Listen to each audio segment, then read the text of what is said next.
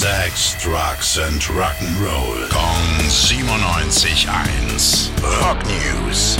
Ja, und da ist er in der Studio. Schönen guten Morgen, Tim. Was hast du Neues für uns? Ja, ich habe Weihnachtsnachrichten aus Großbritannien. Da ist es immer eine Riesensache, welcher Songs jetzt in die Weihnachtscharts auf die 1 schafft. Und jetzt wurde darüber abgestimmt, welchen von all diesen Weihnachtstop-Hits sie am aller, allerbesten finden. Und ich glaube, du kennst den Song. Lass mich raten. Ähm, äh, Queen? Nee, nicht ganz. Ich gebe dir mal einen kleinen Tipp. I know. I know. Killing in the game.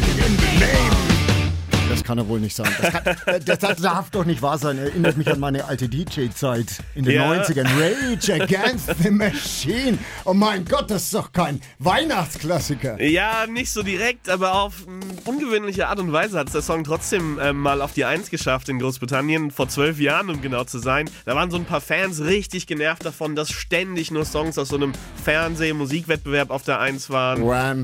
Ja, sowas halt. Dann haben gesagt, jetzt müssen wir mal einen geilen Song auf die Eins hieven. Und dann haben es mit Rage Against the Machine und Killing in the Name geschafft und ist jetzt die ewige Nummer Eins der britischen Weihnachtscharts. Auf jeden Fall auch mein neues Lieblingsweihnachtslied. Komm mir ja nicht nach Hause, würde meine Frau jetzt sagen. Danke. Rock News. Sex, Drugs and Rock'n'Roll. Kong 97.1. Frankens Classic Rocksender.